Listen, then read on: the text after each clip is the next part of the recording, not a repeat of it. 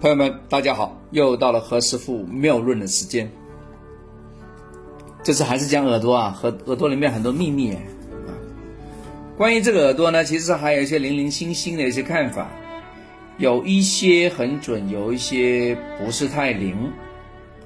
比如说，耳轮生智主富而聪明，耳内生智就主寿，耳根，耳根是哪？耳根是后边呢，后骨啊，生智呢，说会死在路旁。哎呀，这个，这个你看到了，你都不敢说呀。大家会笑，何老师，你你你说吗？我肯定不说。为什么？准吗？不知道。是不准吗？不知道，不敢说。再来。命门有痣主火灾，这个其实不准，真的，这个我就敢说了啊。再来，呃，生毛者寿，生金丝毛者贵且寿。关于这个眉毛和耳朵里面的毛啊，其实主寿命之说，也可以说是灵验的啊。因为眉毛呢，耳毛呢长得非常的慢，它不像那头发长那么快。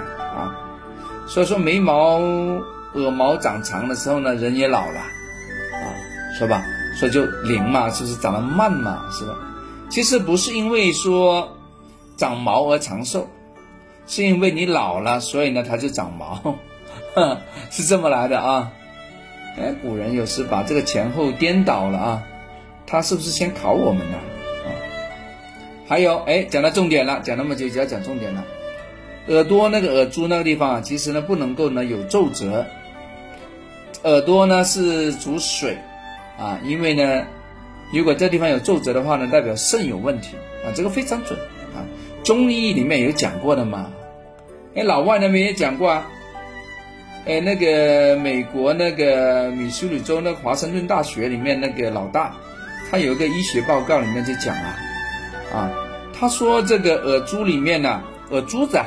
我摸到最末端这个地方叫耳珠子，这个地方出现明显的皱褶呢，其实是冠心动脉出现病变的讯号。哎，这个要留意哦，其实就是心脏里面泵血不足啊。怎么样？所以在耳耳朵这个神经末梢这个地方呢，就会出现皱褶。啊，临临床也也看过，啊，几乎有。一千个冠心病的这种病患啊，发现百分之百分之七十四的朋友有这个明显这个皱褶的特征，啊，有这个特点啊。耳孔大，聪明，接收量信息量大嘛，文一之时嘛，记忆力啊、理解力啊、创造力都非常的强。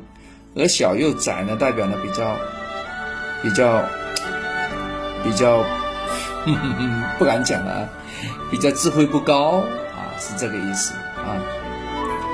呃，但是有一些呢说耳窍容针加无一金，这个就不准了。现在社会拿这个东西论不准啊。但是何老师刚才讲皱褶这个事情，大家留意哦啊，因为有时何老师在早上去碰到一些老人家锻炼的时候啊，我还特意的看一看，有些老人家真的有啊，当然也不好说了啊，老人家们啊。呃，希望他子女能听到我这个节目啊，帮一把也挺好啊。OK，好，这个是经验之谈，我们下次聊，拜拜。